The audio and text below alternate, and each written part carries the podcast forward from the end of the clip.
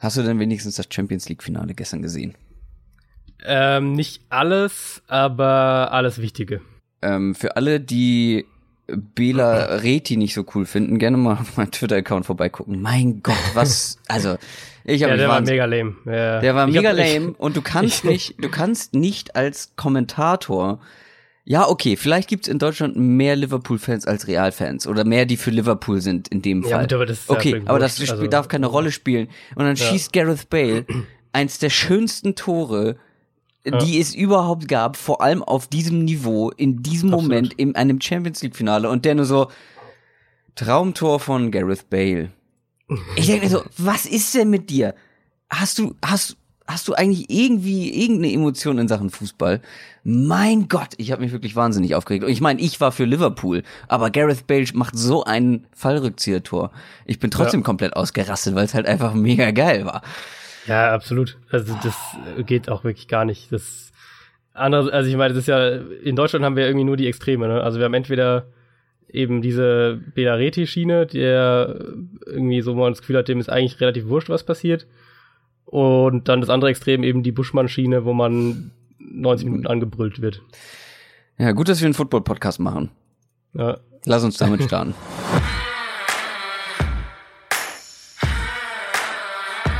Down, Set, Talk. Der Football-Podcast mit Adrian Franke und Christoph Kröger.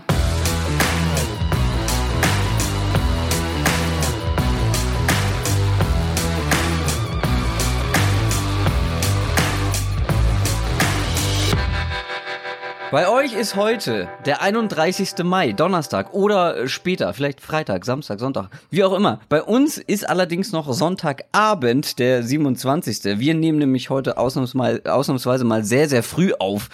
Also sehr lange vor der Veröffentlichung, denn Herr Adrian Franke macht sich vom Acker, hat er mir erzählt, diese Woche. Unverschämterweise, dieser merkwürdige. Urlaub, von dem alle immer reden.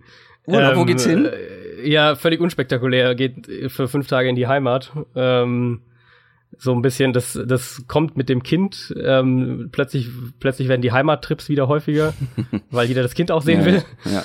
Und ähm, genau, wir haben jetzt, wir haben ansonsten gar nicht groß jetzt so wahnsinnig viel vorgenommen, aber Also den Rest der Woche sind wir quasi weg, genau. eine Woche schön Füße hoch. So, genau. Mal den Tanten und, und Omas und Opas und Onkels das Baby geben. Ja, mal ein bisschen Ruhe haben. Ja. Sehr gut, aber deswegen nehmen wir halt schon am Sonntagabend auf Folge Nummer 8 eine weitere Folge aus unserer Off-Season Division Reihe. Ihr habt wie die letzten Male auch abgestimmt bei Twitter und die NFC zumindest war äh, deutlich beliebter als die AFC und Ja. äh, ganz knapp hat die NFC North gewonnen eine der, wie ich finde, spannendsten Divisions der ganzen NFL. Und entsprechend spannend wird auch diese Folge Downset Talk, meine Lieben. Hoffe ich zumindest. Ähm, heute geht es nämlich um die Vikings, um die Packers, um die Lions und die Chicago Bears. Vorher würden wir normalerweise die News machen, aber wie schon gesagt, wir nehmen sehr früh auf. Ähm, deshalb alles, was zwischen heute Abend und Donnerstag passiert ist, werden wir jetzt nicht mit dabei haben. Ähm, seht es uns nach. Werden wir dann, wenn wirklich was Wichtiges, was sehr, sehr Wichtiges passiert, in der, Wo äh, in der Folge nächste Woche natürlich dann nochmal nachholen. Jetzt zwischen der letzten Ausgabe und heute ist nicht allzu viel passiert, was wir irgendwie thematisieren müssten. Da sind sehr viele in ihren Trainingscamps. Und äh, ja, wie du schon gesagt hast im Vorgespräch, irgendwie jeder ist äh, besser als erwartet und schon fitter als erwartet und ganz, ganz toll. ja. ja. Äh, wir machen aber trotzdem eine Quick Question und ich glaube, wir haben bei dieser Division, die wir heute haben, sehr viel zu besprechen. Es sind sehr spannende Teams. Ähm, wir haben sehr viel zu bequatschen und deshalb habe ich eine Quick Question genommen, die wir beide, glaube ich, in maximal einem Satz beantworten können. Und zwar kommt sie von Luca Herrmann, hat uns geschrieben bei Twitter. Und zwar fragt er, Nutella mit oder ohne Butter? Adrian.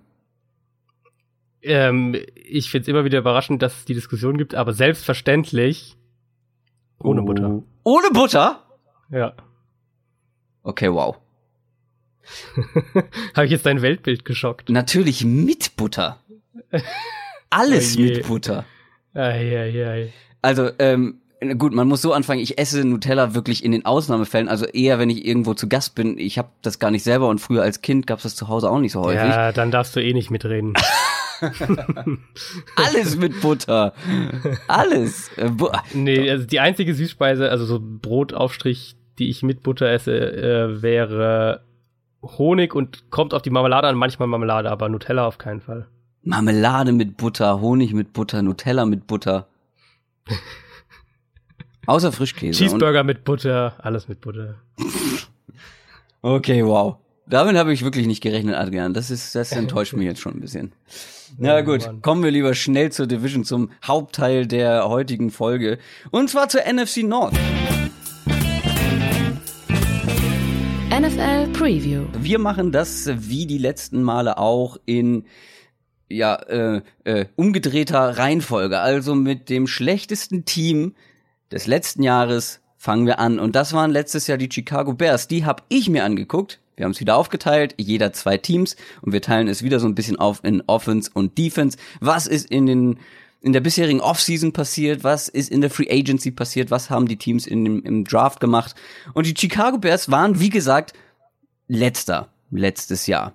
Und ich, ich weiß nicht, ob, also, ich will gar nicht groß drum rumreden. Für mich sind die Chicago Bears eines der spannendsten Teams dieses Jahr in der NFL und ich lehne mich, glaube ich, nicht zu weit aus dem Fenster oder ja, die Division ist halt schwierig einzuschätzen, aber äh, ich glaube nicht, dass sie noch mal letzter werden dieses Jahr.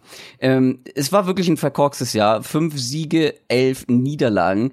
Ähm, wie gesagt, ich glaube, es wird dieses Jahr anders kommen. Es wird ein besseres Jahr. Denn der wichtigste Move in der Offseason, den haben sie ganz am Anfang gemacht. Und zwar haben sie ihren Headcoach John Fox weggeschickt.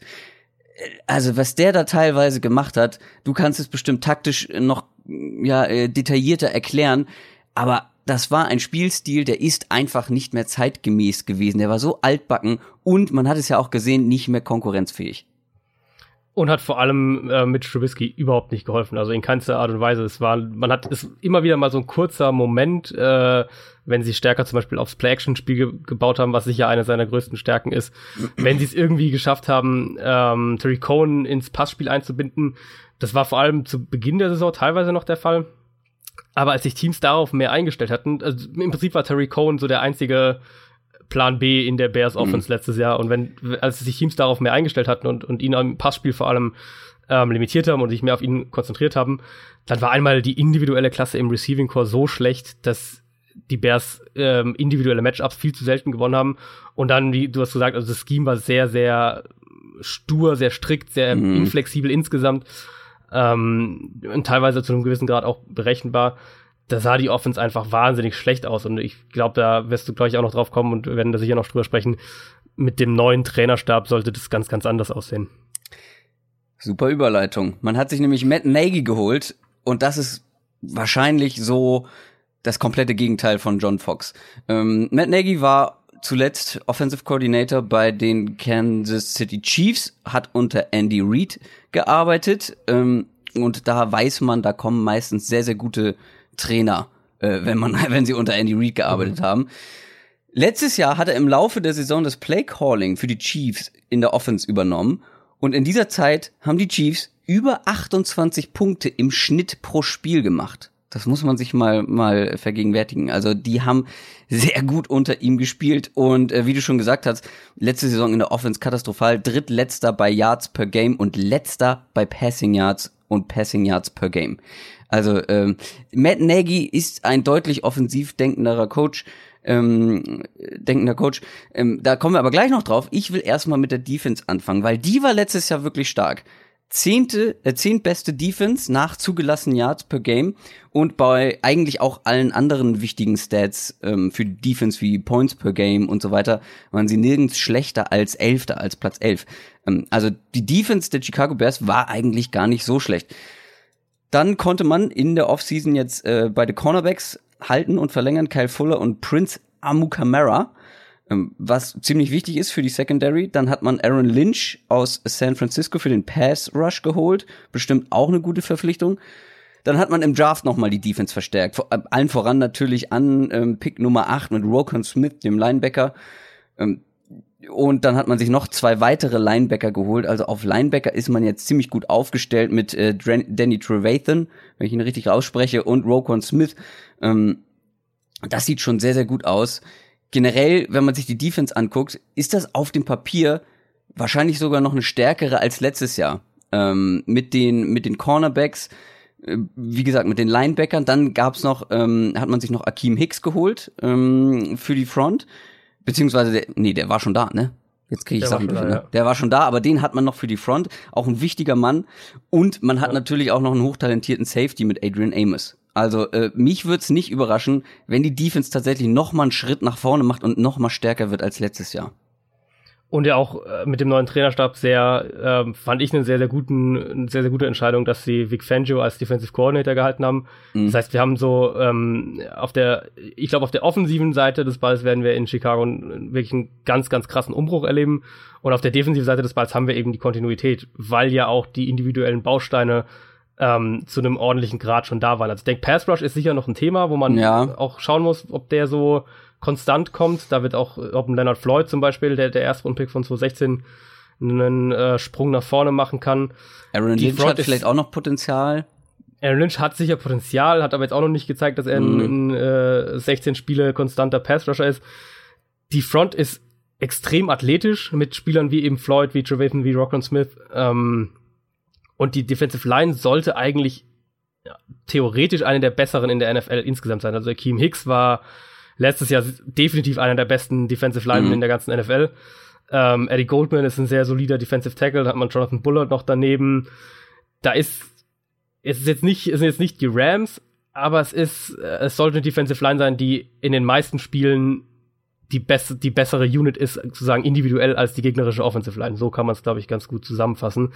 Und dann haben wir dieses Linebacker-Duo, was ähm, 49ers-Fans werden sich, mit, wenn sie an Vic Fangio denken, noch sicher an die äh, Zeiten ihrer dominanten Defense erinnern, wo eben auch viel von dem Linebacker-Duo ausging, was, was da war, als ähm, Navarro Bowman und Patrick Willis in mhm. San Francisco war.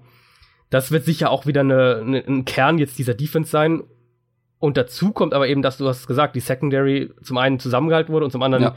individuell eigentlich auch sehr gut besetzt ist. Das Safety-Duo ist äh, jung und vielversprechend und ähm, die Cornerbacks, gut, Kyle Fuller muss man immer schauen, ob der fit bleibt. Das ist wahrscheinlich das größte Fragezeichen, aber an sich, wenn wir jetzt mal die Starter durchgehen, wie sie im Moment aussehen, wenn alle fit sind, dann ist das eine Defense, die auf jeden Fall Top 10 Potenzial hat. Adrian Amos habe ich gerade nochmal nachgeguckt. Ähm, ich weiß, du hältst von den Ratings von Pro Football Focus nicht so viel, ähm, aber 92er Rating, Rang 2 bei den Free Safeties. Also der hatte eine ganz starke Saison letztes Jahr und ist ja. ja auch noch, wie du schon gesagt hast, relativ jung, könnt also noch mal einen Schritt machen. Ähm, also die Defense an sich relativ gleich geblieben, äh, wenig Veränderung und die war letztes Jahr schon echt passabel. Aber die Offense, ja, da saß, wie gesagt, ich habe es erzählt, letzter bei Passing Yards und Passing Yards per Game. Sie haben Mitch Trubisky wenig eingebunden und wenn, du hast es auch schon ein, äh, eingangs erwähnt, hatte er einfach auch nicht die Waffen.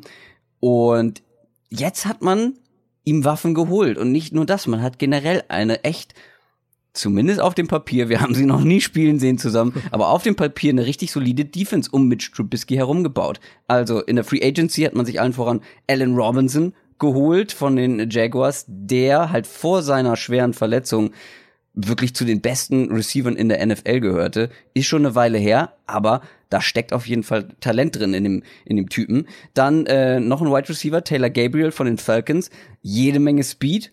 Dann Tight End Trey Burton von den Eagles, der ja hinter Zach Ertz immer so ein bisschen zurückgehalten wurde, aber wenn er dann Zach Ertz, Ertz vertreten hat, war er echt ein richtig guter Receiving Tight End, der jetzt halt in diesem System von Matt Nagy spielt, der ja bei den Chiefs mit Travis Kelsey einen wichtigen Receiving Tight End hatte und wo auch schon jetzt gemunkelt wird, der soll ähnlich eingesetzt werden wie Travis Kelsey. Und das würde bedeuten viel, sehr viel. ähm, und dann wurde im Draft noch. Es macht ja? auch alles Sinn zusammen. Es macht auch alles einfach Sinn, wenn man sich zusammen anschaut. Also ähm, ich habe es dir vorhin schon gesagt, ich denke, dass das Play-Action-Spiel eine große Rolle spielen mhm. wird. Dann holst du Alan Robinson, der in der, was ich glaube 2015 Saison war, 2015, die, ja. die, die, die gute Bortles-Saison, ähm, die statistisch gute Bortles-Saison, ähm, einer der besten Play-Action-Receiver in der NFL war. Das heißt, das passt schon mal sehr gut zusammen. Dann holst du einen Taylor Gabriel, der in Atlanta nach, im, im Screen-Game extrem gefährlich war, weil er eben so nicht nur, nicht nur schnell ist, sondern auch noch sehr, sehr explosiv, sehr, sehr gute Cuts sich auf engstem Raum bewegen kann. Mhm.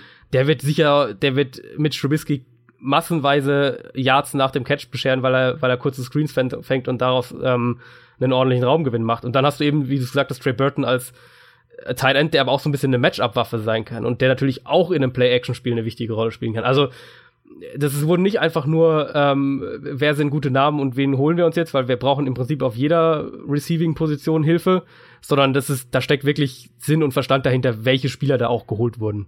Und das war ja noch nicht mal das, ähm, das Ende, sondern man hat im Draft dann nochmal nachgelegt ja. mit einem deiner Lieblings-Wide Receiver, Anthony Miller, der vielleicht ja. sogar direkt starten könnte, zumindest in manchen Formations. Also generell ein enormes Upgrade aus Receiver-Sicht ähm, für Mitch Trubisky. Dann in der zweiten Runde im Draft wurde noch James Daniels geholt, der hat eigentlich Center gespielt im College. Den könnte man aber vermutlich als Guard einsetzen. Josh Sitten ist nicht mehr da. Ähm, also James Daniels könnte nicht als Center, sondern als Guard auftreten.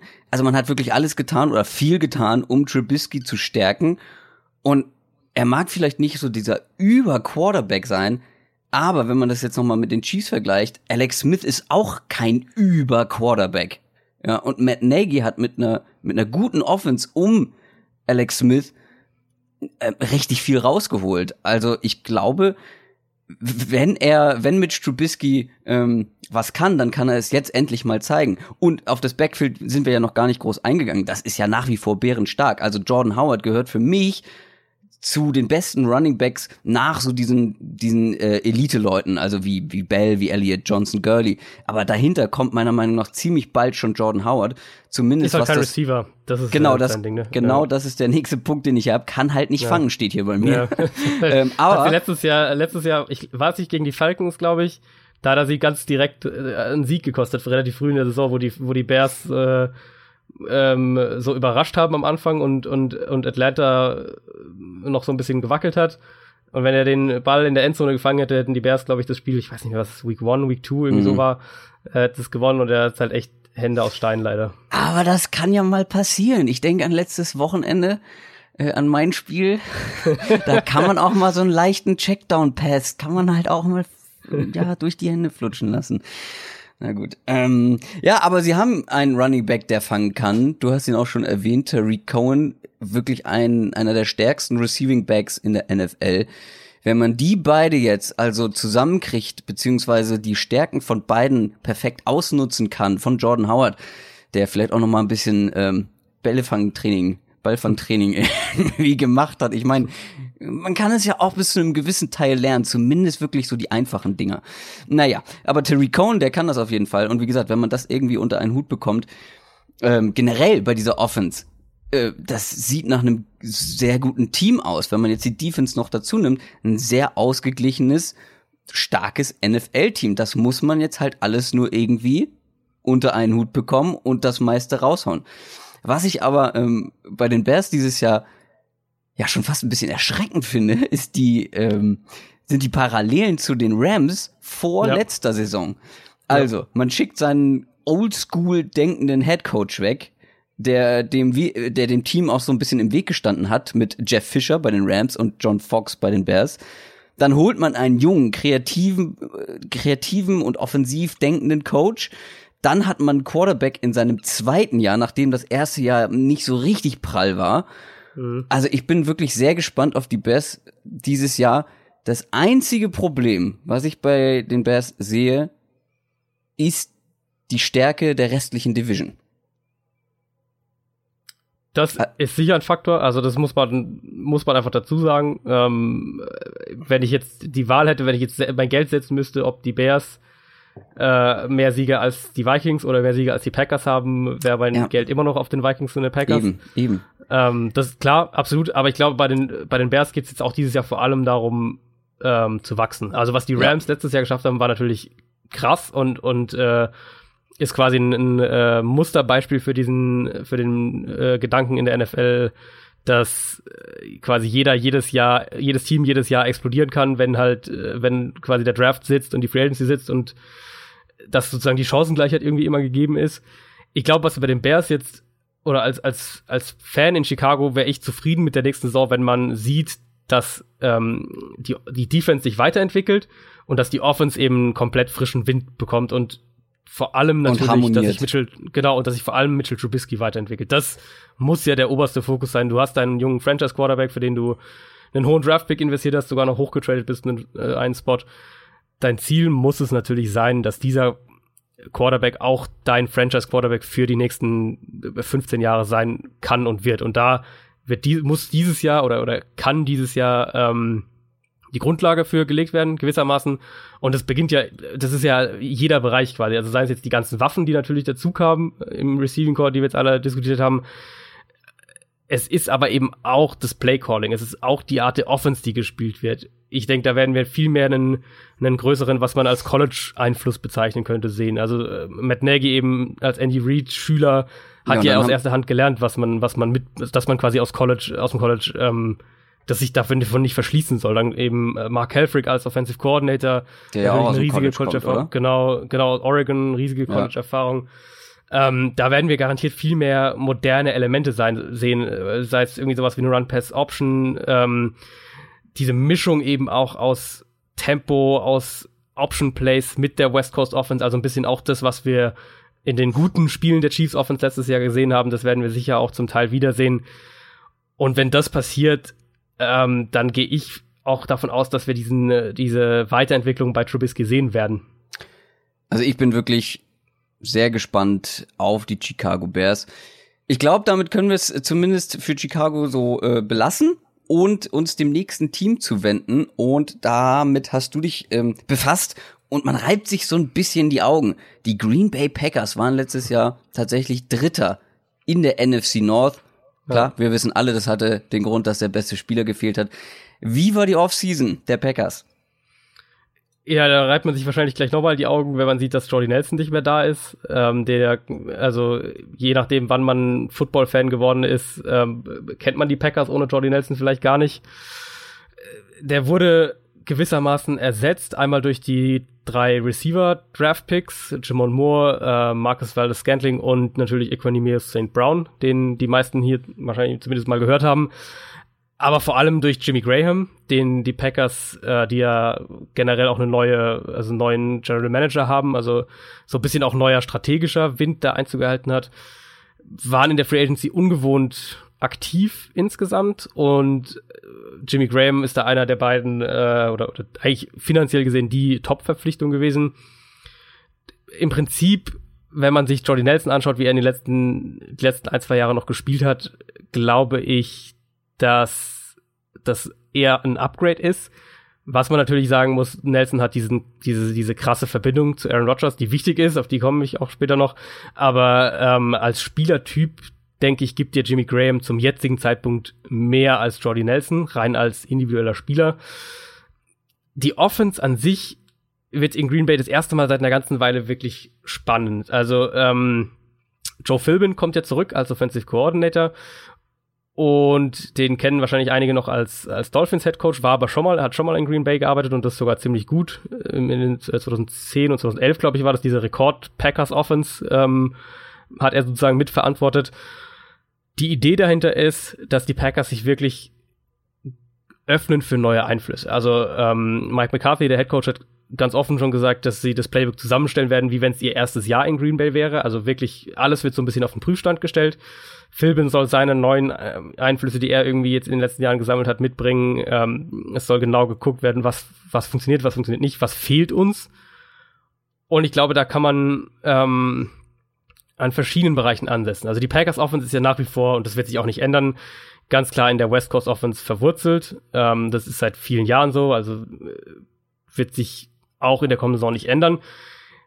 Was wir aber letzte Saison in meinen Augen gesehen haben, wo es definitiv Veränderungen gab, ist so ein bisschen die Umsetzung dieser Konzepte. Nämlich als Aaron Rodgers eben ausfiel, hat äh, McCarthy gezeigt, dass er eben doch auch flexibler, sage ich jetzt mal, coachen kann. Also McCarthy wurde häufig in den letzten Jahren für seine ja, so ein bisschen seine Inflexibilität, aber auch so das Beharren zum Beispiel auf Isolation Routes, also Routes, die nicht aufeinander aufbauen, keine Kombinationen sind, sondern ähm, der Receiver sozusagen ein 1 gegen 1 Matchup hat, gewissermaßen.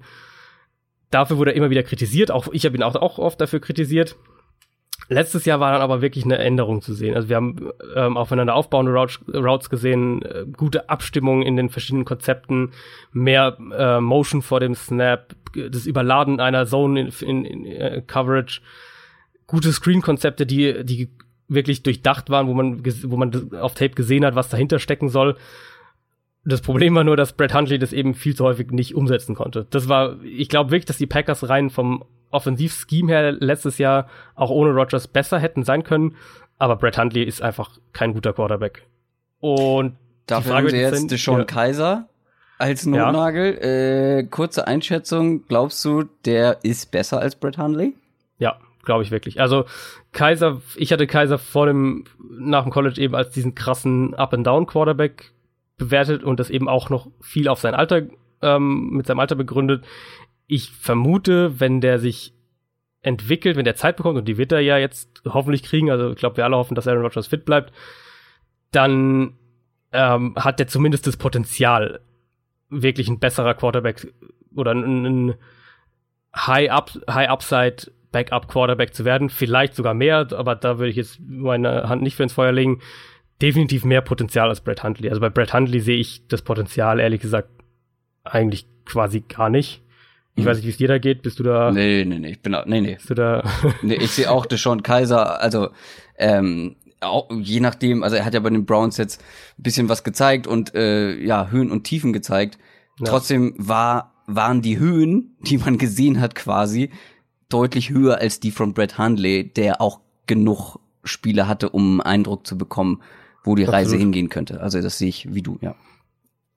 Genau, und dann wird die Frage eben sein, wie die Offense jetzt mit Rogers zurück wieder aussieht. Äh, die Packers sind, ähm, also man kann eigentlich fast sagen, berüchtigterweise eins von zwei Teams in der NFL, ähm, das wirklich einen Fokus auf Scramble Drills im Training legt. Also jedes Team äh, macht das irgendwie mal, aber die Seahawks und die Packers setzen da wirklich einen Fokus im Training drauf. Und das liegt natürlich an der Art und Weise, wie die Quarterbacks spielen, also Aaron Rodgers und Russell Wilson man übt gewissermaßen, wenn man so will, kaputte Plays. Also was man macht, wenn, wenn äh, die Struktur des Plays, die, die eigentlich geplanten Laufwege nicht funktioniert haben oder was auch immer passiert ist, der Quarterback aus der Pocket raus musste und das ganze Timing und alles ist äh, über den Haufen geworfen, was man dann macht. Das ist dieser Sandkastenspielstil, der ähm, vermutlich bei allen Talenten, die Aaron Rodgers hat, seine größte Stärke ist. Gleichzeitig macht es äh, die Offense aber eben auch schwerer berechenbar, zwar für den Gegner, aber eben auch für dich selbst. Und das steht gewissermaßen in direktem Gegensatz zu den ganzen Timing- und, und, und Präzisionsregeln, die in der West Coast Offense so eine wichtige Rolle spielen. Das ist ein Problem, was sich schon durch die ganze McCarthy, Aaron Rodgers Ära zieht, was man da immer wieder gesehen hat, das immer wieder zu Problemen geführt hat. Zu häufig, für meinen Geschmack, gab es eben in den vergangenen Jahren ähm, keinen Plan B, wenn ähm, Aaron Rodgers es eben auf eigene Faust nicht regeln konnte. Das haben wir immer wieder mal gesehen, gerade wenn die Packers in den letzten Jahren auf Defenses äh, oder es mit Defenses zu tun hatten, die in Man-Coverage die Packers Receiver ausschalten konnten. Und das war immer wieder mal der Fall. Gerade Minnesota ist da ein Beispiel dafür. Dann haben eben diese ganzen, also einmal diese Isolation-Konzepte nicht funktioniert und auch die Scramble-Konzepte nicht, weil die Cornerbacks eben besser waren als die Receiver. Bei den ganzen 1 gegen 1 Duellen durch die Bank weg haben die Cornerbacks eben gewonnen. Und dann hat die Offense überhaupt nicht mehr funktioniert. Und da hatten wir zwischendurch ja echt Phasen, wo die Packers äh, von 14 Spielen, ich glaube, sieben, sieben gewonnen, sieben verloren haben oder so, mal saisonübergreifend teilweise. Also wirklich nicht, äh, nicht das, was man von der Packers Offense mit Aaron Rodgers erwarten würde. Ähm, du hast jetzt ja bislang das Ganze sehr taktisch auseinandergelegt, aber bei den Packers interessiert mich vor allem an der Offense deine Einschätzung wirklich mal, ah, wie soll man das sagen? Ja, dein Gefühl wenn du dir nur mal das Ganze auf dem Papier anguckst und jetzt Aaron Rodgers Talent für ähm, irgendwas rauszuholen bei kaputten Plays, ähm, das mal weglässt, sondern wirklich mal Wide Receiver. Devontae Adams, Randall Cobb, dann äh, Geronimo Allison und vielleicht die drei Rookies. Backfield, Ty Montgomery, Jamal Williams, Aaron Jones, Tight End, Jimmy Graham, jetzt haben sie ja noch Mercedes Lewis ähm, von den ja. Jacks geholt. die O-Line. Wie ist also dein, deine Gefühlslage im Vergleich zu anderen Teams? Also worauf ich hinaus will, irgendwie fehlt mir da so ein bisschen das ganz hohe Niveau, die ganz großen Playmaker. Gehe ich absolut mit. Zu den Running Backs hatte ich wieder eine, ähm, äh, tatsächlich eine Frage für dich vorbereitet, äh, ja. weil es ja sowieso deine Position ist. Ja. Zum Receiving Core vielleicht ähm, sehe ich auch so. Und da war, also ich habe auch gesagt, dass ich meiner Meinung nach müssen sie Jordan Nelson entlassen, wenn er keine, zu keiner Gehaltskürzung bereit ist, weil das die Qualität einfach in seinem Play nicht mehr da war. Also er hat er hat eben diesen Draht zu Rogers, was ihn wertvoll gemacht hat. Aber darüber hinaus gesehen ist er einfach ein, ein Outside Receiver, der langsam geworden ist, wenn man es jetzt mal ganz böse sagen will. Ähm, Davante Adams ist ein sehr guter Receiver für mich, definitiv äh, ja. in der Top 15, sagen wir mal so Top 15 bis Top 18 zu Hause, je nachdem, wie man sie die Receiver sortieren will, aber Geht ligaweit mit. sicher auf jeden Fall ein Top 20 Receiver. Randall Cobb kann ein sehr guter Slot Receiver sein, zeigt es eben nicht immer. Das ist so ein bisschen das Problem. Und darüber hinaus ist es dann schon Fragezeichen über Fragezeichen. Also ich, ja. ich könnte dir jetzt nicht sagen, und ich glaube, die Packers wissen es auch noch nicht, wer der zweite Outside Receiver sein wird, der, der startet, wer der dritte Receiver sein wird, der äh, Outside starten kann, wenn sie in vier Receiver-Sets gehen. Das ist für mich wirklich ein, ein, ähm, ein Wide Receiver Core, wo das zwar besser ist, also es ist nicht das schlechteste Wide Receiver Core der Liga oder irgendwie sowas, aber die, die Qualität, wenn wir es jetzt mal mit anderen Teams vergleichen, selbst innerhalb der Division, ähm, ist für mich die, die ganz große Qualität da auf keinen Fall vorhanden. Die Offensive Line dagegen finde ich immer noch überdurchschnittlich, gerade mit einem David Bakhtiari, okay. definitiv einer der besten Left Tackles ja, ja, in der NFL. Ja. Äh, Brian Bulaga ist ein guter Tackle, Corey Lindley ein solider Center, Guards könnte man upgraden auf jeden Fall, aber die Line finde ich ist immer noch mhm. gut. Ähm, ja, und Thailand ist dann so ein bisschen, glaube ich, auch Geschmackssache. Also Jimmy Graham, ich, ich, weiß nicht, ob wir schon mal überhaupt über Graham gesprochen haben. Für mich ist Jimmy Graham ein großer Receiver und kein Thailand, weil er eben mit Blocken eigentlich nichts am Hut hat. Da hatte ich letztes Jahr eigentlich auf die, äh, als die, als die Packers Marcellus Bennett geholt hatten, ähm, gedacht, dass der wirklich ein Spieler sein könnte, der dieser Offense äh, so für diese Offense so ein Schlüsselspieler sein kann sogar, einfach weil von, bereit von diese ganze, diese ganzen taktischen Konzepte, die ich jetzt gerade gesagt habe, wenn man das alles so zusammennimmt, dann brauchen die Packers eben individuelle Spieler, mit denen sie Matchup-Vorteile ausnutzen können. Ähm, sei es durch, dadurch, dass man einen Spieler vor dem Snap bewegt und er da mit gegen einen Linebacker gestellt wird, wie auch immer. Ty Montgomery ist so ein Spieler und ähm, Martellus Bennett ist theoretisch auch so ein Spieler, weil er eben als Tight End äh, blocken kann und auch und auch äh, als Receiver aufgestellt werden kann. Er kann eigentlich jede jede Position quasi, die ein Tight End bekleiden muss, kann er auch bekleiden. Bei Jimmy Graham ist das für mich nicht so. Ähm, da bin ich mal gespannt, wie sie ihn einsetzen, ob das wirklich dann auch mehr so als, als, ob er vielleicht quasi der zweite Outside Receiver so mehr oder weniger ist. Ähm, genau, dann das Backfield. Da wäre. Du hast eben meine Martellus Bennett gesagt. Meintest du Martellus Bennett? Ja. Wieso? Okay. Letztes Jahr? Also Ach so, letztes Jahr, Entschuldigung. Genau, ja. ja, sie hatten ihn letztes Jahr geholt. Den ähm, Zusatz habe ich, den Zusatz habe ich verpasst. Ich dachte, du wärst bei kommender Saison. Da dachte ich, Moment mal, ist doch nicht mehr. Ja. Ich verwechsel nur immer Michael und Martellus Bennett, deswegen habe ich jetzt kurz überlegt. Ich habe, ich habe nichts gesagt. Ich leg mich wieder hin. ähm, nee, jetzt musst du wieder aufstehen, weil okay. Backfield. Ähm, ja. Ich hatte eben einmal Bennett und dann Montgomery letztes Jahr ganz groß auf meiner Packers Saison Preview eingekreist als das sind die beiden Matchup-Spieler, die Green Bay dabei helfen werden, dass dieses äh, Scheme, was so holprig sein kann und was aber auch so unfassbar gut sein kann, ähm, zum Laufen, dass dieses Scheme zum Laufen gebracht wird.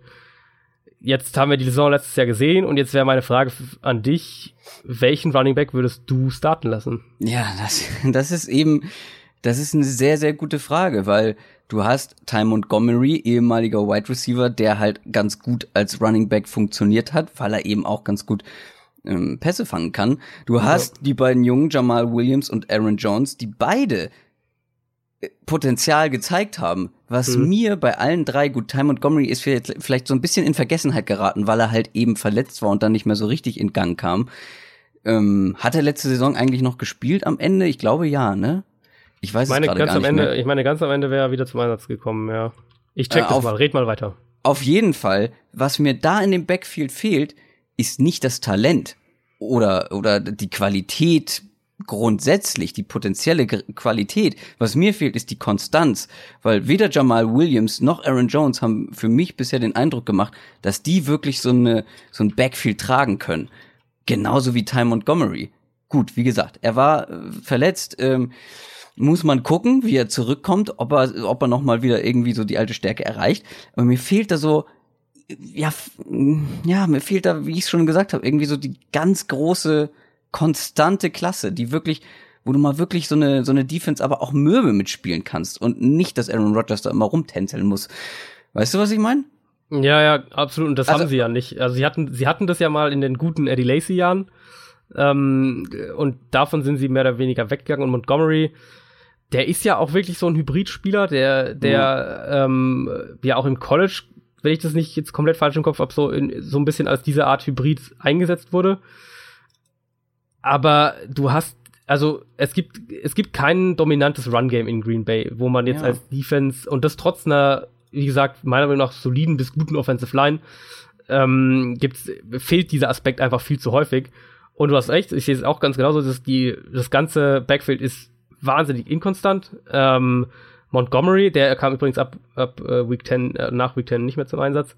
Letztes Jahr, ähm, so. Montgomery ist für mich auf jeden Fall der vielseitigste Back dieser Gruppe, was ihn in meinen Augen am wertvollsten macht, weil ich glaube, dass du die Rushing-Produktion, die Green Bay braucht, und die brauchen ja jetzt weniger als die meisten anderen Teams, weil sie Aaron Rodgers haben, ähm, die kann, kann man, glaube ich, mit Montgomery und einem guten Blocking-Scheme und einer guten Offensive Line ähm, sozusagen kreieren, auch ohne dass du das wahnsinnige Runner-Talent im Backfield hast. Montgomery gibt dir aber eben diese, diese Multidimensionalität als, als Receiver. Und ich glaube, das ist wichtiger, als dass da jetzt vielleicht ein, also Aaron Jones mag der bessere Runner sein von, von den beiden, vielleicht sogar der beste von den dreien. Ich, ich würde trotzdem mit Montgomery weitergehen. Ja, kann ich dir nicht widersprechen, weil ähm, er hat in manchen Spielen halt gezeigt, dass er unglaublich gefährlich sein kann, eben wie du gesagt hast, durch seine Flexibilität. Aaron Jones hat, ich habe gerade nochmal nachgeguckt, weil mir da irgendwie sowas im Hinterkopf war, echt wirklich viel Talent gezeigt. 5,5 Yards pro Carry, also pro äh, Rushing Attempt, was schon ganz solide ist, ne? Aber wie gesagt, die Konstanz fehlt so ein bisschen. Ich glaube schon, dass sie viel mit Ty Montgomery gehen werden, weil es halt auch zum, zur restlichen Offense passt. Und ähm, ich bin, ich bin trotzdem noch, äh, wie du merkst, minimal skeptisch, was die nicht was die komplette Offense angeht. Ich meine, mit Aaron Rodgers, ja, hast du den besten Quarterback, den talentiertesten Quarterback der Liga und der kriegt aus jeder Offense was raus und es ist ja definitiv Talent da. Ähm, grundsätzlich habe ich nur das Problem bei den Packers. Du hast Aaron Rodgers da. Und irgendwie habe ich jede Saison oder jede Offseason bisher, so in den letzten Jahren zumindest, das Gefühl, man könnte mehr machen oder man müsste mehr machen. Ich ja. weiß nicht wie, aber du bist, wenn du dir andere Teams anguckst, wie die sich quälen, um äh, den Franchise Quarterback zu finden und du hast einen und zwar Aaron Rodgers, dann bist du automatisch im Win-Now-Modus. Und mir fehlt so ein bisschen, ja, der, der, der Ehrgeiz ähm, von Seiten ähm, der Verantwortlichen mit Green Bay wirklich noch mal den Super Bowl mit Aaron Rodgers zu gewinnen. Ich weiß nicht, ob mir das nur so vorkommt. Wie siehst du das? Nee, sehe ich auch so. Ist, ist ja seit Jahren eigentlich auch ein Problem und, und ich glaube auch ein Thema bei Packers-Fans gewesen.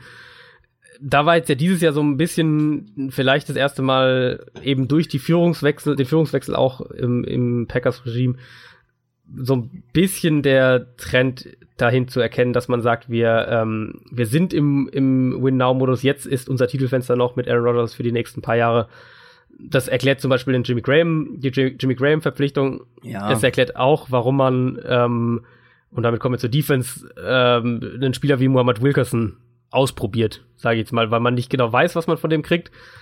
Ich würde jetzt mal behaupten, ist natürlich rein spekulativ, aber dass die, das Packers-Regime der letzten Jahre so einen Spieler in der Situation jetzt nicht geholt hätte, glaube ich. Ja, das kann gut sein, ja. Ähm, die Packers haben defensiv im Prinzip kann man sagen, sie hatten äh, eine große Baustelle und das war eben die Secondary und vor allem das Cornerback-Core.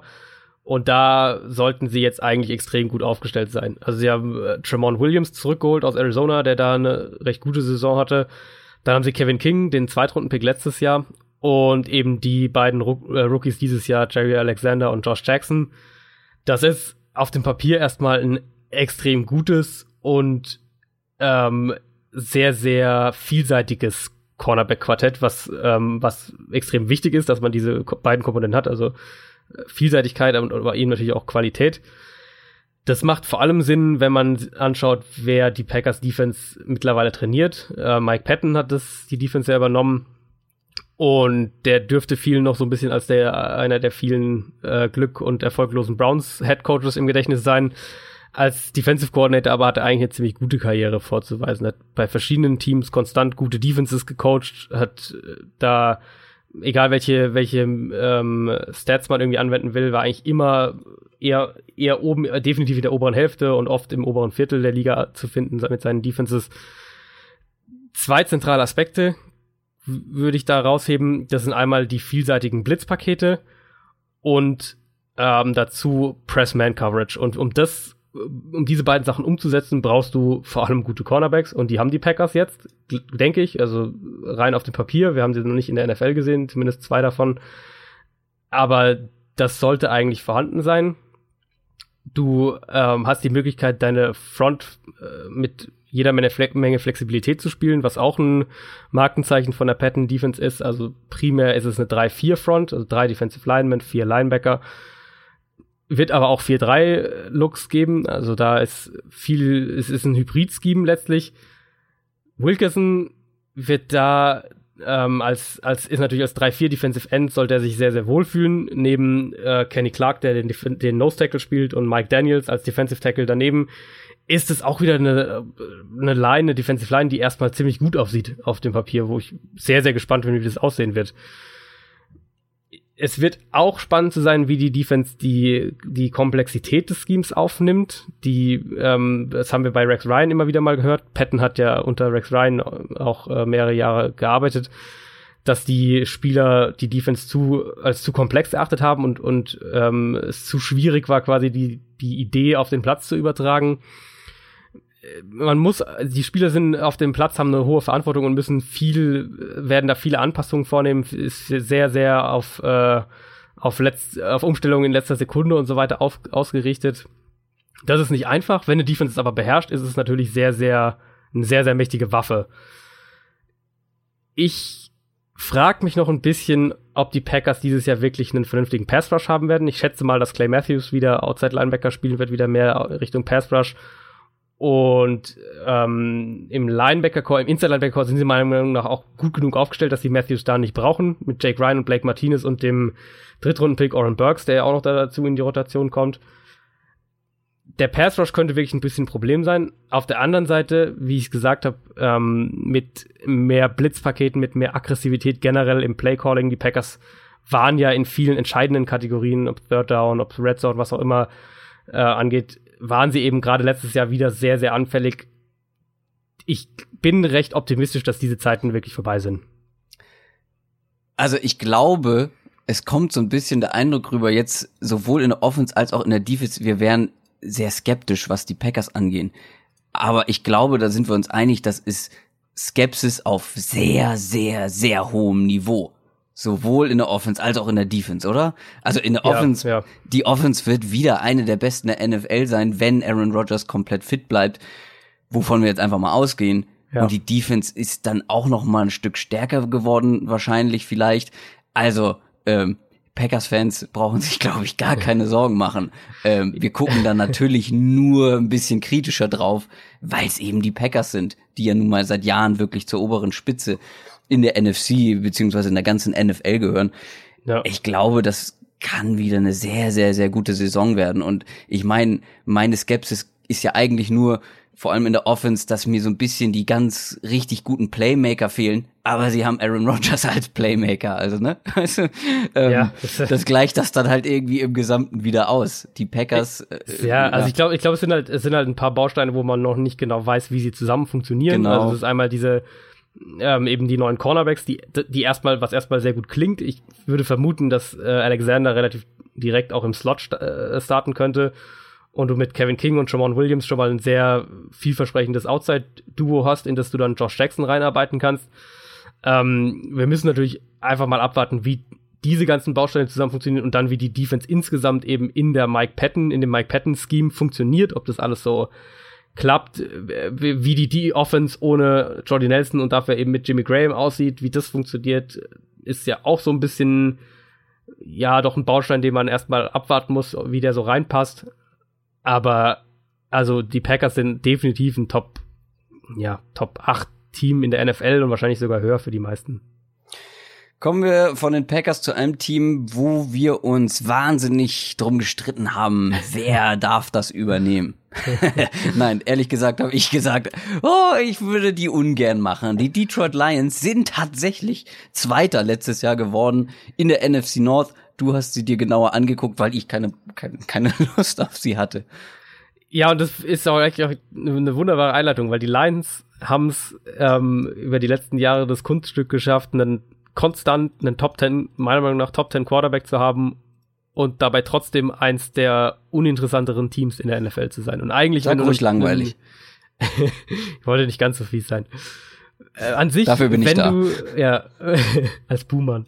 Ja. Wenn du, wenn du einen, einen Top 10 Quarterback hast, bist du eigentlich mehr oder weniger per Definition zumindest teilweise ein spannendes Team, weil du immer die Chance auf einen Playoff-Run irgendwie hast, ähm, weil normalerweise auch das Team dann drumherum irgendwie wächst und, und ähm, das, den Eindruck hat man einfach bei den Lions nicht. Klar, die waren immer wieder mal in den Playoffs, aber dann waren sie da auch meistens schnell wieder raus. In aller Regel in der ersten Runde ja direkt wieder ausgeschieden, in der Wildcard-Runde. Ähm, es wird jetzt, äh, haben wir einen neuen Trainerstab in Detroit und jetzt, äh, denke ich, wird auch so ein bisschen äh, ein Umdenken stattfinden und ich bin sehr, sehr gespannt, ob das, ob das Team dadurch insgesamt auch wirklich, ja, sagen wir einfach mal, spannender wird, weil die Spieler, die sie jetzt geholt haben, wenn wir jetzt mal auf die Offense schauen, sind natürlich erstmal jetzt nicht äh, das spektakulärste so. Also da wurde in die Offensive Line wieder investiert, was absolut Sinn macht, also das will ich überhaupt nicht kritisieren. Da wurde ein Running Back geholt, den du sehr magst, mit Carrion Johnson. Mm, mm, ja. Den du magst. Ja, den ich ganz okay, den ich, den, sagen wir so, den ich in dem Backfield der Lions gut aufgehoben finde, weil er da viel zu tun bekommt, weil der Rest nicht so doll ist. Sagen wir es so. Ich, will, ich habe in unserer, ich habe unserer Draft Recap Folge habe ich bei den Lions ähm, die Lions ja als sagen wir mal Loser gehabt, unter anderem weil man für Carrion Johnson hochgetradet hat. Ähm, ich glaube, das hast du anders in Erinnerung. Also ich habe das eher ja, kritisiert, das- weil das- ich ja. weil ich andere, die noch auf dem Draftboard waren, besser finde oder besser fand als Kyrian Johnson und dass sie dann den genommen haben. An sich trotzdem, dass sie einen Running Back gepickt haben, finde ich sehr gut, weil Amir Abdullah, Alter, der hatte so viele Chancen jetzt und hat einfach nicht gerissen. La Garrett Blunt kannst du eigentlich nur noch als Goal-Line-Back einsetzen. Ja, klar, Ja. und Theo Riddick ist ein guter Receiving-Back. Klar, trotzdem, äh, sie brauchen sie brauchen einen besseren als Amir Abdullah als ähm, ja First und Second Down Back und den können sie vielleicht in Kyrian Johnson bekommen haben. Vielleicht habe ich mir einfach äh, abgespeichert, du magst alle Running Backs. Und dann Ich- äh, ist mit reingerutscht. Das, das kann sein. Du Christoph mag alle Running Backs, die jetzt im Draft irgendwie dabei Ja. waren, den bestimmt auch. Nee, ja, ich finde ihn nicht schlecht, aber den Pick fand ich nicht gut. Ja, das, also es ging mir an dem Spot auch genauso. Ich, hab, ich fand, der war auch jetzt nicht. Äh, ich hatte da auch noch Running Backs auf dem Zettel, die ich Darius. Geis war noch Äh, auf dem Board. Hallo. Gut, bei dem gab es wahrscheinlich auch andere Gründe, aber sportlich natürlich auf jeden Fall besser. Ja. Ähm, der neue Trainerstab, also unter Matt Patricia, den die meisten ja noch als Patriots Defensive Coordinator irgendwie mit dem Bleistift hinterm Ohr in Erinnerung haben werden, hat, äh, wohl, oder im, im neuen Trainerstab wurde ja Jim Bob Cooter gehalten, der Offensive Coordinator, was, denke ich, auch ein cleverer, eine clevere Entscheidung ist oder die richtige Entscheidung ist, weil unter ihm Matthew, Matthew Stafford seine, ich würde mal sagen, besten und vor allem effizientesten NFL-Jahre hatten. Also die, die Calvin Johnson-Jahre waren statistisch natürlich äh, teilweise noch, noch mal eindrucksvoller. Ähm, ich würde aber behaupten, dass Stafford in den letzten Jahren ein besserer Quarterback insgesamt als Quarterback geworden ist. Das lässt sich aber nicht über das Run-Game sagen. Und da, da konnte auch Jim Bob Cooter nichts dran ändern. Und da kommen wir zu meiner Frage an dich, die ich natürlich auch wieder Mhm. eingebaut habe. Oh, schön. Was schätzt du, ich hoffe, wir hatten das Thema noch nicht, oder wir haben diesen, diesen Stat-Nugget noch nicht irgendwie ausgepackt. In wie vielen von seinen Regular Season Spielen in der NFL Matthew Stafford einen 100 Yard Rusher hatte? Also in wie vielen Spielen, er hat 125 Regular Season Spiele insgesamt, in wie vielen davon hat ein, äh, ein Lions Running Back individuell 100 Yard rausgeholt? 100 Yard rausgeholt. Achso, du meinst jetzt nur die Running Backs und nicht Matthew Stafford, wie viel der ähm, gelaufen ist. Nee, also, Die Running also und, Backs. auch, und auch nur individuell. Also nur wie viel hat Ah, okay. ein Running, in wie vielen Spielen hat ein Running Back alleine 100 Yards rausgeholt? Also wer war denn, wer war denn vor Amir Abdullah so der Hauptmann da im Backfield? Der ist ja auch noch nicht so Äh, Reggie ewig Bush? da. Oder? Reggie Bush, glaube ich. Also sagen wir mal so, Amir Abdullah hatte, glaube ich, sehr wenig 100 Yard Rushing Games. Glaube ich jetzt einfach mal so.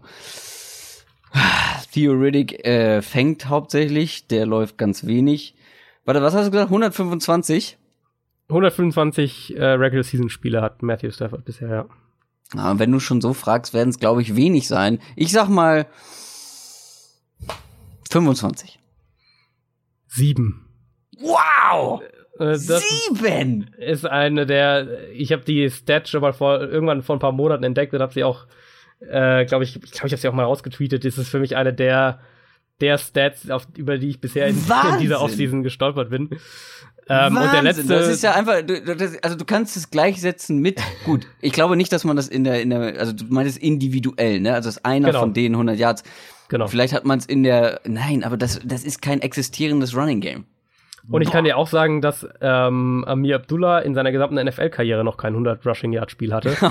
okay, hatte ich das richtig im Gefühl. Ich war mir nicht so sicher. Ich dachte, vielleicht hat er mal so einen Ausreißer gehabt, ne? nee, nee. Aber äh, vor der, der allem- letzte, der letzte, dem es gelungen ist, ist nämlich tatsächlich Reggie Bush und es war im November 2013. Okay, krass, wirklich Ja. krass. Also, dass Amir Abdullah nicht, und vor allem, was heißt Ausreißer nach oben? Äh, Ist ein eigentlich, Ausreißer ja, nach äh, oben ist eigentlich ein 200-Yard-Game, oder? Also, ja, also 100 Yard Rushing sollte man irgendwie mal in, in dreier NFL-Jahren hinkriegen als, als Starting Running Back. Ähm, in den letzten vier Jahren waren die Lions nie über Rang 25, was Yards pro äh, Run in einer Saison angeht. Sie waren 32. letzter letztes Jahr. Dann 27., 25. und 28. in den letzten vier Jahren. Ähm, kamen in der Zeit nie als Team über 3,8 Yards pro Run auf die Saison gesehen dieses Problem eben wurde adressiert. Das war eben einmal im Draft. Sie haben mit, mit Frank Ragnar vermutlich den besten Center dieser Draftklasse sich geholt. Sie haben noch später im Draft Tyrell Crosby, der auch ähm, sicher als Run-Blocker eher gesehen wird. Und dazu eben Karrion Johnson, nachdem sie äh, sich in der Free Agency ja schon LeGarrette Blunt geholt hatten. Also der Fokus war offensichtlich auf dem Run-Game. Das muss man, ist, ist denke ich, mehr als, mehr als deutlich sichtbar. Carry On Johnson haben sie bestimmt nur wegen des Namens geholt, wegen des Vornamens, weil Carry On drin vorkommt. Und dann haben sie gesagt, der kann bestimmt gut mit dem Ball laufen. Jetzt, jetzt gibst du den Leuten, die einen Gagschreiber für dich fordern, wieder Nahrung. Hey, ich bin mir selbst mein bester Gagschreiber. Hallo? Ich sehe das Problem gar nicht. Ja, gut, Ähm, okay. Überleitung, Problem. Das Problem ist nämlich bei den Lions eigentlich gewesen, dass sie in den letzten Jahren schon und auch mit, auch jetzt wieder die Offensive Line eigentlich, man kann nicht sagen, die Offensive Line wäre so schlecht, dass es diese schlechten Rushing-Zahlen rechtfertigen würde. Die Line ist jetzt, denke ich, mit den, mit, mit Ragnar auch noch dazu. Du hast Taylor Decker als deinen Left Tackle, du hast Graham Glasgow in der Mitte, du hast TJ Lang, du hast Ricky Wagner, für den du auch viel Geld bezahlt hast. Also, die Offensive Line sollte nicht das Problem sein, ganz im Gegenteil. Man könnte argumentieren, dass die Offensive Line sogar die beste in der Division sein müsste, wenn wir jetzt mal prognostizieren, wie das so aussehen könnte. Okay. Der Ansatz, denke ich, könnte dann daraus sein, ähm, dass wir ein bisschen Umstellung, was die Running Formations angesehen werden. Also, dass die Lions mehr vielleicht auf Under-Center-Formationen beispielsweise setzen werden. Also unter Jim Bob Cooter sind die, waren die Lions jetzt zuletzt eins der Shotgun-lastigsten Teams in der NFL. Da sind kaum Teams, die mehr Shotgun-Formationen verwenden, was natürlich das Run-Game äh, schwieriger oder anders macht. Und vielleicht gehen sie auch mehr dahin, ähm, äh, sagen wir mal, simpler zu werden in ihrem Ansatz. Also unter, äh, als, als Cooter übernommen hat, ähm, haben sie die äh, haben die Lions Zone-Blocking-Plays schon ein bisschen runtergeschraubt und mehr Man-Blocking-Plays installiert. Und ich würde vermuten, mit den Spielern, die sie jetzt geholt haben, dass sie ähm, noch mehr ein, ein Power-Run-Team äh, werden wollen. Letztes Jahr hatten sie auch ein bisschen mehr Erfolge, wenn sie aus der also späten der Saison vor allem aus der Pistol-Formation herausgelaufen sind, äh, was ja dann immer noch der Quarterback nicht an der Center ist, sondern ein paar Yards hinter der Line of Scrimmage steht. Ähm, ich bin da wirklich noch auch skeptisch, weil bisher hat, hat ja auch Kuja nicht gezeigt, dass er das äh, Run-Game reparieren kann. Aber wir haben zumindest gesehen, dass äh, spät in der Saison, dass sie das, ähm, dass sie, dass sie da gewillt sind, andere Sachen auszuprobieren. Sei es mal mehr auf Pull-Blocker zu setzen, mehr Misdirection-Elemente da irgendwie einzubauen. Ja, vielleicht lag es dann halt aber auch zu einem gewissen Teil am Personal. Kann auch sein. Also gerade am Backfield-Personal, ja. Ja, ja, eben, das meine ich. Ja, ja, das ist absolut denkbar und, und würde auch erklären, warum sie sich gleich zwei Running Backs geholt haben, die ähm, wahrscheinlich beide durchaus Snaps sehen werden nächste Saison. Ich habe nur gerade mal bei Karrion Johnson nochmal nachgeguckt, was ihn so auszeichnet. Und als Negatives sehe ich hier, dass er halt oft zu früh beim ersten Tackle ähm, zu Boden geht und ähm, ja, wenige Tackles durchbricht da frage ich mich, warum nimmt man denn so einen? Da hat man doch mit Amir Abdullah genauso einen, der irgendwie nur leicht angeweht werden muss und umfällt. Also, ähm, naja, gut, wie gesagt, den Karen Johnson Pick. Lass uns, lass uns weitermachen. ähm, nächstes Fragezeichen dann ist so ein bisschen die Thailand-Position. Aber die Lions Absolut. haben sich extra von, äh, haben sich jetzt, äh, nicht, haben sich jetzt endlich mehr oder weniger von Eric Ebron getrennt, der ja jetzt schon über Jahre hinweg so ein, ähm, man weiß nicht so recht, was man Der mit machen soll. seit Jahren. Ja, genau. Jedes, Jahr, Jahr jede Saison äh, wird ja. gesagt, Eric Ebron, das wird die Breakout-Season ja. und, und sie kam nicht. Und sie, oh, genau, und sie kam halt nicht, obwohl er ja schon nur noch eigentlich als Receiver eingesetzt wurde und einen sehr guten Quarterback hat. Also viel, viel besser könnten die Voraussetzungen eigentlich für einen Thailand nicht sein. Äh, die, die Lions haben jetzt so, also mit Luke Wilson, der aus Seattle kam, Levin Toilolo, das sind alles so Namen, die man vielleicht mal gehört hat als NFL-Fan, als Casual NFL-Fan, sind solide Tight Ends, würde ich sagen. Die, was ich mir dabei gedacht habe, ähm, ist, könnte so ein bisschen bestätigen, dass sie eben mehr auf aufs Run-Game noch setzen wollen. Also Receiving Core der Lions ist ja nicht schlecht, mit vor allem Marvin Jones und Golden Tate. Dazu Kenny Galladay, der letztes Jahr als Rookie wirklich so ein paar beeindruckende Spiele auch hatte und, und da auch ja, sich für mehr Snaps beworben hat. Es ist ja, aber jetzt auch kein, kein Receiving Core, wo ich jetzt sage, dass äh, das versetzt jetzt jede Secondary in Angst und Schrecken. Also es ist gut, nicht falsch stehen, Lions-Fans, also, aber nicht, nicht, äh, es ist besser zum Beispiel als es der Packers. So kann man es Ja, genau. Also ich, also Golden Tate und Marvin Jones, das Duo zusammen finde ich halt so spannend ähm, weil sie beide ihre Qualitäten haben. Also ich ja. bin, also ich finde das Receiving Core wirklich äh, sehr gut, auch noch mit Kenny Golladay, wenn wir uns überlegen, das war sein erstes Jahr, wenn der jetzt noch mal einen Schritt vor, äh, vorwärts macht. Ich, also das Receiving Core finde ich schon, finde ich schon ganz cool. Es ist, also es ist auf keinen Fall ein schlechtes Receiving Core. Und wie, wie gesagt, für mich Matthew Stafford ein Top 10, äh, Top 10 Quarterback. Mhm ich, ich bin, ich weiß, ich kann mir nur nicht ganz vorstellen, wie die Balance da in der Offense aussehen soll. Also ob sie jetzt wirklich sagen, wir versuchen ein Power Run Team zu werden und die und, und Stafford so ein bisschen zu entlasten und dass das das Passspiel natürlich in, bei jedem NFL Team in der heutigen NFL wird das Passspiel den dominanten Part einnehmen oder bei fast jedem. Aber ob sie eben wirklich auch da so ein so für die Lions, für Lions Verhältnisse so ein bisschen einen Paradigmenwechsel auch einleiten und sagen, wir wir setzen jetzt mehr auf den Run und wir wir haben jetzt Tight Ends, die, die wir auch als Blocker einsetzen und zumindest mehr als Eric Ebron. Und wir haben eine Offensive Line, die diese Offense eigentlich prägen können sollte. Und wir haben uns jetzt hier einen Carrion Johnson und wir haben einen LeGarrette Blunt geholt und deswegen wollen wir jetzt auch den Ball laufen und, und äh, Spiele so mehr kontrollieren, anstatt immer auf Matthew Stafford hoffen zu müssen. Haben wir, wir haben noch gar nicht über die Defense gesprochen, ne? Nee, nee, das stimmt. Lass uns, ich glaube, lass uns das mal tun. Die Defense kann man auch ein bisschen kürzer halten, glaube ich, als die Offense. Also einfach, weil es noch schwer zu sagen ist, wie das aussehen soll, weil eben Matt Patricia hier dem Team natürlich seinen Stempel aufdrücken wird. Das ist, äh, wird dann sein, wird sein Baby sein und die Offense, denke ich, wird weitestgehend äh, Jim Bob Cooter gehören.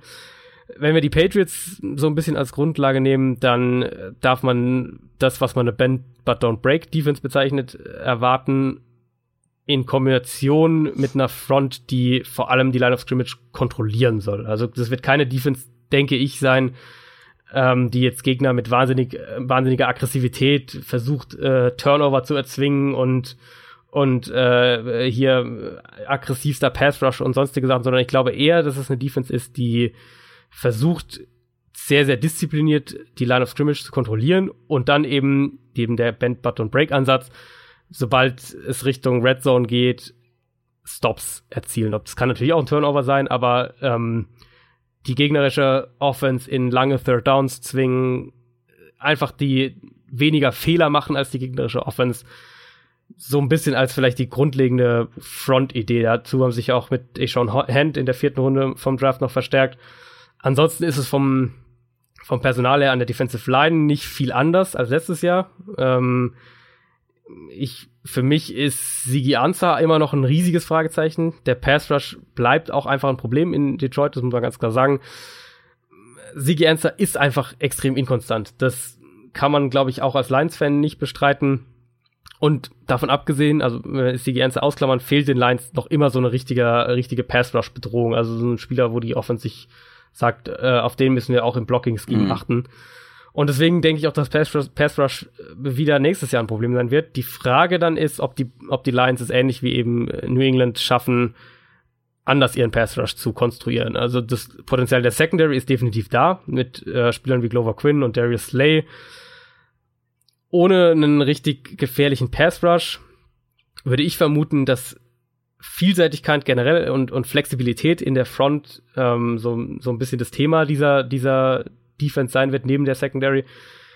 Mehr so, wir haben fließende Übergänge zwischen verschiedenen Fronts und, und wir haben Spieler, die verschiedene Aufgaben erfüllen können, als dass man wirklich sagt, wir haben hier unsere 4-3 Front und diese beiden Defensive Ends betreiben den Pass Rush und äh, dieser Linebacker blitzt und also ich denke, es wird mehr so ein bisschen fließender Übergang sein mit, mit Flexibilität, aber mit vor allem hoher Disziplin. Und die Lions Defense würde dann wieder so ein bisschen auch zu dem, was die Offense, ähm, was, was ich glaube, was die Offense machen könnte, eben mit, mit mehr Fokus aufs Run-Game als in den letzten Jahren Spiel, so den Spielfluss kontrollieren. Ähm, dazu würde die Defense dann auch wieder ein bisschen besser passen insgesamt. Also wenn wir jetzt mal Offense und Defense zusammennehmen, das soll jetzt nicht für Lions-Fans. Gibt es welche? Gibt es Lions-Fans, die uns Ich kenne welche, ja. Ich weiß nicht, ob er zuhört, aber ich kenne zumindest einen. Ja. Ein. Grüße an den einen Lions-Fan. Es soll nicht zu enttäuschend klingen, aber ich wäre tatsächlich nicht überrascht, wenn die Letzter werden in der Division, in dieser starken Division mit den Bears jetzt, die einen Umschwung vor sich haben. Es würde mich zumindest nicht überraschen, aber das Gute für alle Lions-Fans ist, ich irre mich in solchen Prognosen, was ähm, die Leistung von Teams äh, für eine Saison angeht, regelmäßig und nicht zu knapp. Ähm, wollen wir zum letzten Team kommen? Zum vielleicht besten Team in der ganzen Liga. Oh, oh, Herr Franke lehnt sich aber schon davor weit aus dem Fenster. Das kenne ich gar nicht so von dir. Sonst bist du immer so mit solchen Aussagen ein bisschen zurückhaltender. Das ja, ich muss sie ja nicht vorstellen, deswegen kann ich ja so ein bisschen. das vielleicht beste Team der NFL laut Adrian Franke, die Minnesota Vikings. Aber ihr werdet gleich merken, dass ich gar nicht so weit davon wegliege, ähm, das auch zu behaupten. Die Minnesota Vikings hatten wirklich eine Wahnsinnssaison. Äh, nur am späteren Super Bowl Champion in den Playoffs gescheitert. Ihr erinnert euch. Ja, und das, obwohl man eigentlich mit dem dritten Quarterback ähm, gespielt hat, mit Case Keenum. Und obwohl man Rookie Running Back Delvin Cook direkt zu Beginn der Saison nach sehr starken Spielen verloren hat, weil er sich verletzt hat dass man es trotzdem so weit geschafft hat, ist zum einen auf jeden Fall sehr beeindruckend gewesen, lag aber zum anderen auch an der Defense. Also diese Defense war wirklich mega stark. Ich habe nochmal nachgeguckt, wie das äh, statistisch so aussah. Die wenig, wenigsten Yards und die wenigsten Punkte zugelassen von allen äh, Verteidigungen der ganzen NFL. Also das war mal ein Statement. Und bei den Vikings will man bestimmt, wenn man jetzt auf die Offseason guckt, ziemlich schnell über die Offense reden. Aber das Kernstück bleibt für mich zumindest nach wie vor die Defense, weil es gab wenige Verluste und wenn dann keine schwerwiegenden. Man hat stattdessen mit Linebacker Eric Kendricks verlängert, was äh, extrem wichtig war. Äh, und wenn es halt einen Verlust gab, wie den zum Beispiel von äh, Defensive Tackle Tom Johnson, hat man den halt ersetzt. Und zwar zum Beispiel mit Sheldon Richardson von den Seahawks, den man, glaube ich, relativ adäquat, als relativ adäquaten Ersatz hm, zählen kann. Dann, äh, ja, ich weiß nicht, ob du das genauso siehst, bei den Cornerbacks nach Xavier Rhodes war so ein bisschen Luft qualitativ. Äh, aber da hat man den First-Round-Pick jetzt investiert in Mike Hughes. Und bin ich gespannt, wie der ähm, da funktioniert. Ähm, glaubst du, Mike Hughes könnte schnell schon zweiter Cornerback werden bei den Vikings? Oder also siehst du da andere noch davor? Das, ich glaube, da muss man vor allem auf Mike Zimmer schauen, den Headcoach, der schon seit Jahren, das hat er schon in Cincinnati gemacht. Ähm, der lässt sie langsam, genau, langsam gerade ne? Mhm. gerade Cornerbacks äh, ja. gibt der gerne ein bisschen Zeit. Ich finde, also klar, Xavier Rhodes ist, ist ist ja einer der besten Cornerbacks in der Liga. Absolut. Ähm, Trey Waynes hat sich gesteigert, ist jetzt dann, wenn ich jetzt nicht ganz falsch liege, in seinem äh, letzten Vertragsjahr, sprich die Motivation sollte jedenfalls da sein. Terence Newman ist so ein bisschen äh, noch eine Wundertüte, der ist halt einfach uralt, aber spielt immer noch extrem gut. Da muss man einfach mal schauen, ob der irgendwann dann doch ganz krass äh, abfällt, leistungstechnisch. Und dann haben sie auch noch Mackenzie Alexander dahinter, der zumindest als, als ja, dritter, dritter, vierter Cornerback ähm, nicht die schlechteste Option. Also das Cornerback-Core, denke ich, ist bei den Vikings, wenn man jetzt auf die gesamte Defense schaut, findet man vermutlich bei den anderen, in den anderen Bereichen weniger Fragezeichen, weil die einfach ja. so, so rock solid sind. Aber für mich ist es immer noch ein gutes Cornerback-Core. Ja, also wie gesagt, äh, im Vergleich zu den anderen Positionen. Und die Defense bleibt nahezu halt wie sie war. Es ja. gibt wenig Veränderungen und damit bleibt sie aus meiner Sicht auch automatisch eine der besten der Liga. Ja, absolut. Also du hast also für mich, es beginnt ja einfach wahnsinnig viel auch mit der Front und vor allem mit der Defensive Line. Und da gibt's, glaube ich, kaum ein Team, das, also die Rams und die Eagles. Ähm, aber sonst gibt's da eigentlich kaum ein Team, was in der, in der Liga spielt. Und jetzt gerade noch mit Sheldon Richardson dazu, der wieder in, in eine, seinen klassischen Defensive Tackle Spot da einnehmen kann. Ähm, der Neil Hunter, einer der talentiertesten, athletischsten Pass Rusher in der NFL mhm. mit noch wahnsinnig Potenzial nach oben. Linval Joseph ist sicher einer, wenn nicht der beste Nose Tackle in der Liga, ähm, neben Damon Harrison vielleicht. Und Everson Griffin wird jeder Vikings-Fan sowieso und jeder NFC North-Fan auch wissen, dass das einer der besten Defensive Ends mhm. in der Liga ist. Also da ist so wahnsinnig viel Qualität auf jeder Position in der Defensive ja. Line und man hat dahinter eben noch einen Eric Kendricks, der eine, eine wahnsinnige Reichweite als Linebacker hat und Anthony Barr, der eben auch sehr athletisch ist. Also die Vikings Defense, da müssen sich die Fans äh, überhaupt keine Sorgen machen. Die Vikings Defense wird auch 2018 eine der besten in der Liga sein. Ja, und dann hast du ja noch die Safeties. Ja, also die auch noch mal auch eins der besten Safeties Duo in der Liga, die Duos in der Liga auch. Ja. Eben. Also die Defense wird wieder sehr sehr stark werden. Spannend wird's aber in der Offense. Der komplette Quarterback Room hat sich einmal ist wurde komplett ausgetauscht. Bradford, Bridgewater und Keenum alle weg.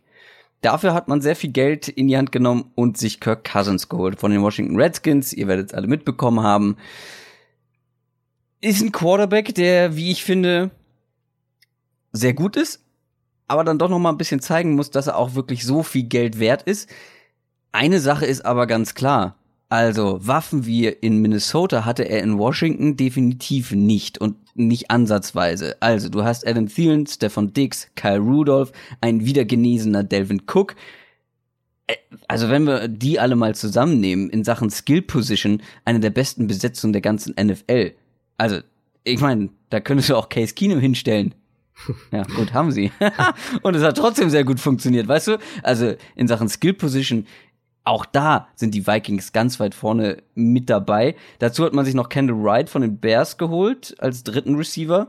Ähm, ist auf dem Papier, glaube ich, auch eine klare Verbesserung zu dem anderen Wright, wo mir jetzt der Vorname entfallen ist, äh, den sie letzte Saison als dritten Receiver hatten.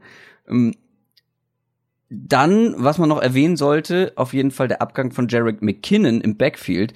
Ähm, der ist ja zu den 49ers gegangen. Der war extrem wichtig für die Offense Aber wenn jetzt Delvin Cook wieder zurückkommt und ähnlich stark ist, wie er in seinen ersten Spielen war vor der, äh, vor der Verletzung, ich meine, der kann auch eigentlich alles, was Jarek McKinnon auch kann, ne?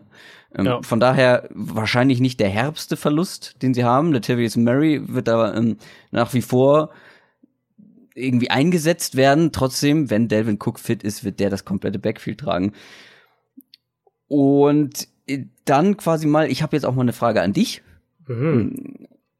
Was sagst du, ist das, na, wie formuliere ich das? ist die O-Line ein ernstzunehmendes Fragezeichen bei den Vikings oder sagst du, ist okay, ähm, keine Sorge, läuft? Also ich hätte mir im Draft ähm, früher was für die Interior Line gewünscht, ehrlich gesagt. Also der, der Value von Mike Hughes in der ersten Runde ist, ist da, keine Frage. Das, das äh, kann man auch problemlos so argumentieren. Für mich war die, die eine Schwäche, die die Lions, ähm, äh, die Lions, die Vikings hatten, die Interior Offensive Line, wo ich gesagt habe, das muss man adressieren. Und mhm. das, was sie gemacht haben, ist in der zweiten Runde sich Brian O'Neill zu holen, der vermutlich Tackle spielen wird, dann auch bei den, äh, also auch in der NFL und ähm, dann wird, werden sie einen ihrer Tackles nach innen ziehen. Ich meine, es ist Mike Rammers. Bin mir jetzt nicht ganz sicher, ich glaube, es ist Mike Rammers. Ähm, insgesamt die Interior Line und also die Guard-Position vor allem. Pat Elfline auf Center ist sehr gut. Die Guard-Position, die würden mir noch so ein bisschen Bauchschmerzen bereit, wo ich jetzt sage, mal schauen. Plus, wenn sie das eben so machen, dann hast du auch direkt einen, einen Rookie, der als auf Tackle starten wird, wo man nicht, noch nicht genau weiß, wie der sich als Tackle so schlägt, den auch ähm, einige als Guard projiziert hatten in der NFL. Also da gibt's schon noch Fragezeichen, gerade wenn wir jetzt sagen, ähm, Kirk Cousins hatte in Washington letztes Jahr nicht die Waffen, die er jetzt in Minnesota haben wird. Die Offensive Line, zumindest wenn sie, als sie, als sie noch fit waren in Washington, die dürfte besser gewesen sein als das, was, was ja. Äh, Minnesota jetzt ähm, aktuell aufbietet. Und das ist für mich auch wirklich die, die große Frage in der Offense, neben natürlich ähm, dem Koordinatorwechsel in Minnesota. Äh, tatsächlich habe ich da gar keine Notizen zu gemacht, weil ähm, warum aus deiner Sicht ist das so ein großer, so ein großes Fragezeichen? Na gut, also letztes Jahr hatten sie ja Pat Shermer, ähm, der jetzt Stimmt, der ist ja weggegangen. Zu, zu, den Giants ist, genau. Ja, Und da war ja was. Der war sicher einer der besten Offensive Coordinator der vergangenen Saison. Also vor allem in puncto Play Designs, aber auch was so die Route-Kombination angeht, hat da Case Keenum wahnsinnig geholfen und ohne, also würde ich jetzt einfach mal so sagen, ohne Pat Shermer gibt's diese Case Keenum-Saison nicht, die wir letztes Jahr gesehen haben, zumindest nicht in dem äh, Ausmaß. Jetzt haben sie sich einen sehr spannenden Nachfolger geholt mit John DeFilippo, der die letzten ähm, zwei Jahre in Philadelphia gearbeitet hat. Also sprich, wenn wir von modernen Offenses sprechen, äh, nicht die schlechteste Prägung da bekommen hat. Mhm. Aber wie der sich als Offensive Coordinator schlägt, äh, müssen wir auch mal schauen. Das war, glaube ich, in der NFL nur bisher für ein Jahr in Cleveland 2015. Äh, Ansonsten vor allem äh, Quarterback-Coach, mit, mit Quarterbacks immer gearbeitet in seiner gesamten Coaching-Karriere.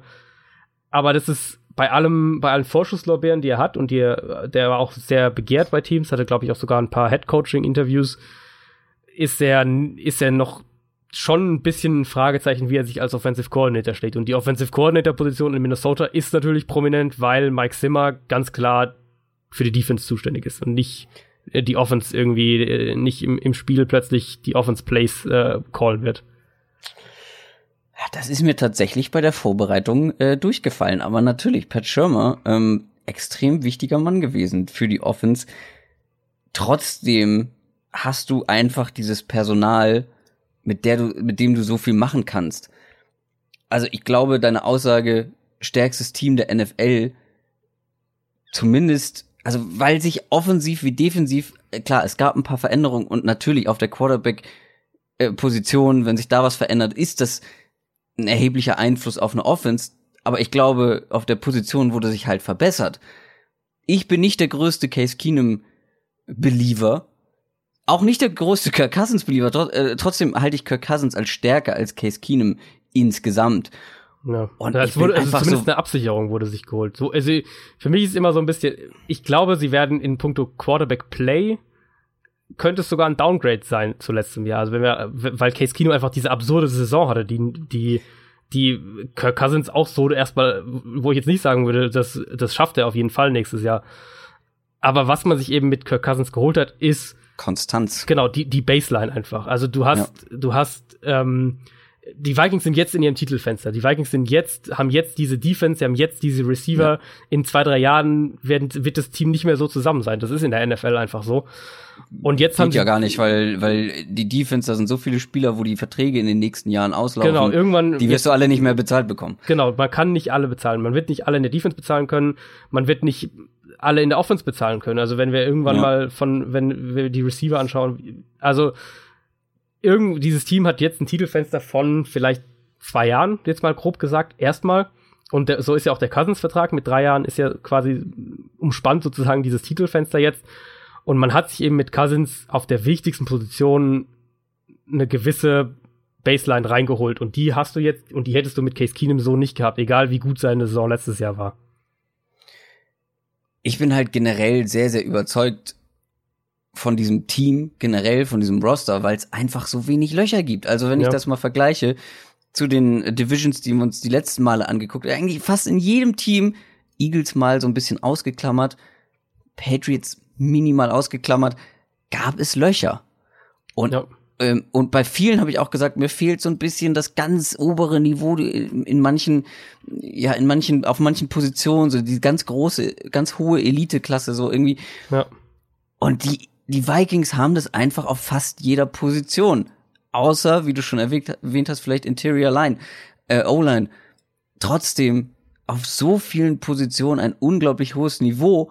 Und wir müssen uns nochmal vergegenwärtigen, Stefan Dix hatte wieder mal eine nicht ganz verletzungsfreie Saison und ich wünsche ihm so sehr, dass er die mal haben kann, dass der wirklich mal mal durchspielt und vor allem ähm, auch fit durchspielen kann, weil ich glaube, mhm. dass der Typ noch echt Potenzial hat, weil er zeigt es ja immer. Ich meine, Anfang letzter Saison, als er fit war, der hat, der hat dominiert. Der hat, der hat die Spiele teilweise im Alleingang gewonnen, zusammen mit Delvin Cook.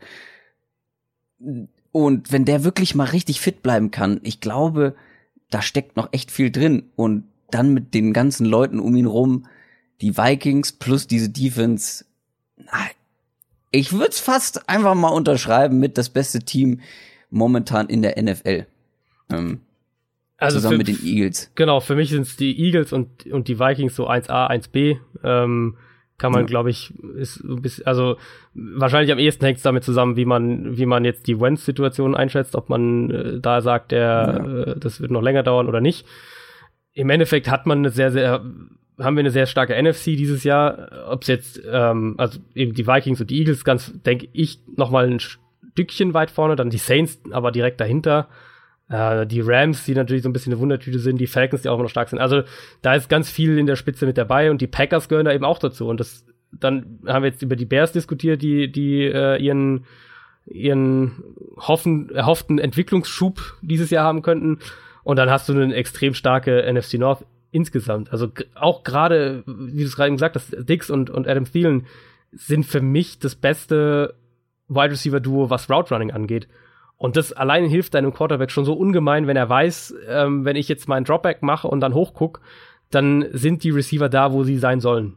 Ja, klar. Und das, das war ja auch bei Case Keenum ein ganz entscheidender Faktor und das wird, da wird Cousins, wird da auch von profitieren. Also wir werden, wir werden von Cousins eine bessere Saison sehen, als wir sie letztes Jahr von ihm gesehen haben. Auf jeden, also davon bin ich fest überzeugt.